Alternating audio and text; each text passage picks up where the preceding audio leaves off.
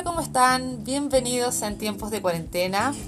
Este podcast, esta plataforma de podcast que busca tratar de captar las percepciones, los sentimientos, las emociones que viven las personas en este momento en el cual estamos viviendo. Eh, el día de hoy tengo un invitado, ya un querido amigo, un compañero, un, colega y un, un, compañero de aventuras también. Rafael Barraza, ¿cómo estáis, Rafa? Hola, hola, Caro, bien, ¿y tú? Muchas gracias por invitarme a tu espacio. Muchas gracias a ti por acceder. Oye, Rafa, mira, eh, como te había comentado, la idea de este espacio es tomar como las apreciaciones de cómo las personas están viviendo estos tiempos de cuarentena, considerando que son los principales protagonistas. ¿Ya? Eh, entonces, en ese sentido, eh, me gustaría hacerte una especie de pauta de preguntas trivia, ¿ya? Una manera lúdica de poder conocer un poco tu, tu percepción sobre toda esta situación. Pero antes de eso, no puedo dejar de preguntarte en términos generales cómo has estado, cómo has vivido este proceso. ¿Sientes que es necesario? ¿Era necesario que lo viviéramos? Oye, es una pregunta difícil porque eso es como, o sea, a nadie le gusta pasarlo mal, ¿cierto? Eh, pero para no ser tan negativo en la respuesta, eh, siento que es un proceso, un gran proceso de aprendizaje, sobre todo para toda la humanidad, para la sociedad también, en aprender a valorarnos, en querernos más, el tema del afecto también, del, del, tacto en sí mismo. Somos seres sociales. Absolutamente. Oye, comparto contigo eso. Oye, Rafa, ¿te parece que entremos a, esta trivia? Esta trivia de preguntas que te comentaba. Démosle, démosle con todo. Perfecto. Oye, primera pregunta. ¿Estás a teletrabajo? Así es, estoy en teletrabajo en mi casa. Toda una experiencia. Sí, oye, Cuéntame, ¿dificultades? ¿O no? Eh, no muchas. al principio dificultades técnicas, pero ya después uno se va habituando, y sobre todo en el horario y en las cosas, porque uno se pone más multitask, entre que estás trabajando y cocinando y que lavando ropa y todo. ya, actividades varias. Oye, eh, en términos de emociones, ¿ya? Nivel emocional, quiero evaluar tu nivel emocional. Si yo te comento sobre ciertas eh, posturas, ¿ya? ¿Cómo te sientes? ¿Desmotivado, ansioso, relajado, esperanzado, resignado quizás en estos tiempos? Yo diría, ay no, yo diría estresado por el encierro. Ninguna de las anteriores, entonces. Ninguna de las anteriores. sí, no, estresado. Estresadísimo. Ya, Sí, porque a mí me gusta salir, me gusta hacer cosas y tener que estar en cuarentena y todo el día es como que no porque esté enfermo coronavirus, no, pero para respetar obviamente la, la legislación. Absolutamente. Oye, Rafa, em, ¿qué crees tú? ¿Este es un periodo de aprendizaje o es un castigo divino? Eh, castigo divino, no, ah. castigo divino. Claro, no, un periodo de aprendizaje, definitivamente un periodo de aprendizaje para hoy, para echarnos de menos un poco entre todos. Para valorarnos quizás.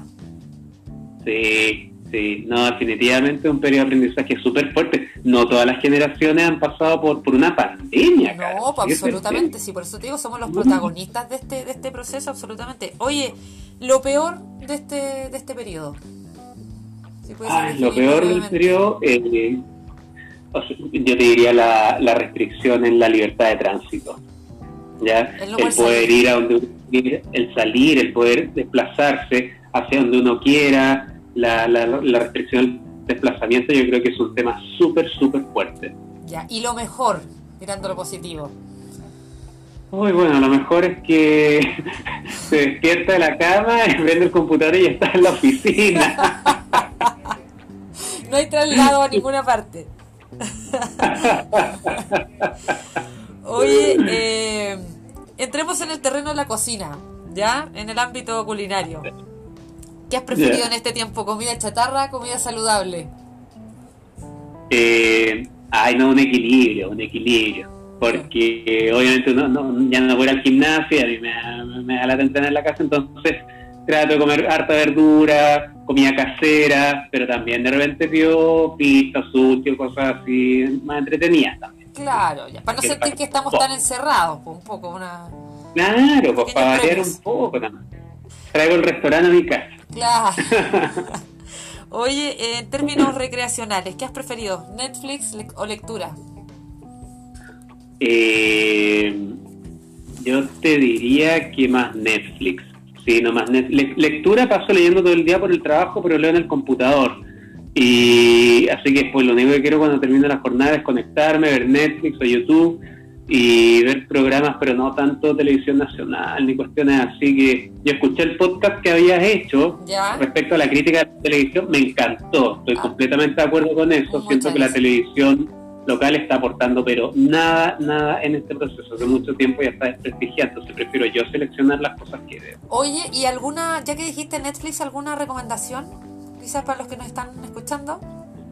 Sí, yo, mira, yo soy un fanático de todo el tema de la inteligencia artificial, la tecnología. Entonces hay una serie muy buena que se llama Altered Carbon, ah, ya. que es de inteligencia artificial. Es buenísima, la recomiendo al 100%. Ok, perfecto. Oye, eh, Redes sociales. ¿Cuál ha sido tu favorita en este periodo? Eh, o si la usas, si usas también. No, si uso harto. Mira, le doy harto, harto al Twitter. ¿Ya? Eh, me gusta opinar de la contingencia y cómo van las cosas. Twitter igual es una red social muy peleadora, eso sí. Sí. Pero... Pero informativa también. es súper informativa, sí pero eso obviamente lo mezclo con Instagram, que por lo menos mi Instagram es más, más cerrado, entonces ahí veo las cosas de mi amigo y con eso me, relajo. Estoy entre esas dos, Instagram y Twitter. Ya, perfecto. Oye, ¿y el medio social, no, perdón, el medio de comunicación que has escogido como para mantenerte informado en este tiempo? Eh, internet. No, definitivamente Internet. Por, por trabajo me toca ver muchas cosas de, economía, de, de, política, preocupo mucho Bloomberg, CNBC eh, información local prefiero seleccionarla por Twitter nomás, o en prensa digital. Ya, perfecto. Oye, eh, contexto político-social, ya hay un poquito aquí controversial, vamos a ver tu respuesta.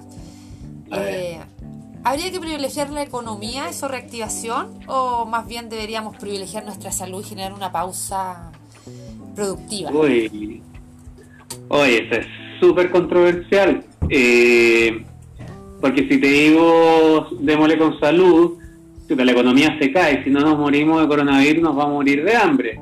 Pero si te digo economía, sería, pero ¿cómo tan inconsciente con la salud? Entonces, yo creo que, y siendo bien maduro, tienen que ser las dos al mismo tiempo. No se puede. Mezcla. Necesitamos las dos cosas. Necesitamos definitivamente las dos cosas. Entonces, por eso yo siento que las políticas que han hecho, no sé, en Estados Unidos, parte así, de un mayor equilibrio entre que cerramos una zona, abrimos otra. Lamentablemente tiene que ser así, no se puede optar por una de las dos. Ya, perfecto. Oye, em, ámbito educacional, ¿deberían los escolares volver al colegio ahora ya? ¿O de qué modo deberían volver quizás? No sé. ¿O deberían volver o no? ¿O perder el año quizás? No, yo creo que los papás ya que vuelvan, los chiquillos al colegio, ¿no? Son jóvenes. Muchos papás te están odiando en este momento, Rafa, por mandar a los niños al colegio. no, que vuelvan. No, pero hablando en serio, yo creo que sí deberían volver.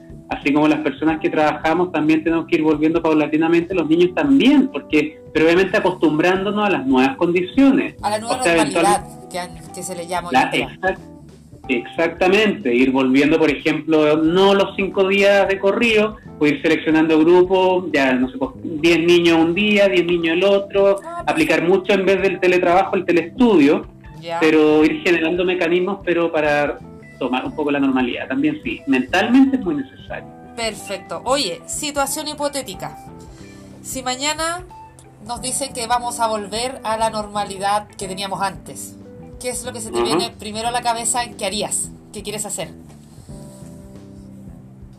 Agarrar un pasaje de avión y irme, al aeropuerto inmediatamente.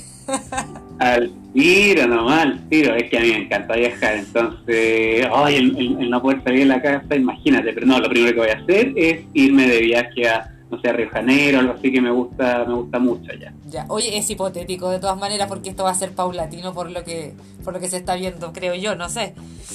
No, y hay una noticia, Caro, de hecho, que idea la, escuché en Estados Unidos, de la aerolínea, este es como el dato así, friki. Ya, el dato friki. Eh, sí, van a empezar a ocupar aviones, pero van a, van a hacer fila por medio. Ah, ya una fila la ocupa, por ejemplo, la fila A la ocupan, la B no se puede ocupar, lo ocupan la C, la D no se puede ocupar y así intercalada. Ya, perfecto, entendí. Oye, buscando la estrategia para no matar el, la industria. El, negocio. El negocio, absolutamente. Oye, Rafa, eh, nota general al desempeño del gobierno, de un 1 a 7. ¿Ya? 7 nota máxima. ¿Cuál, ¿Qué nota le pones al gobierno? En esta situación yo te diría que un 5. Yo te diría que un 5. ¿Ya? Sí. Fundamente su respuesta, dijo la profesora en clase.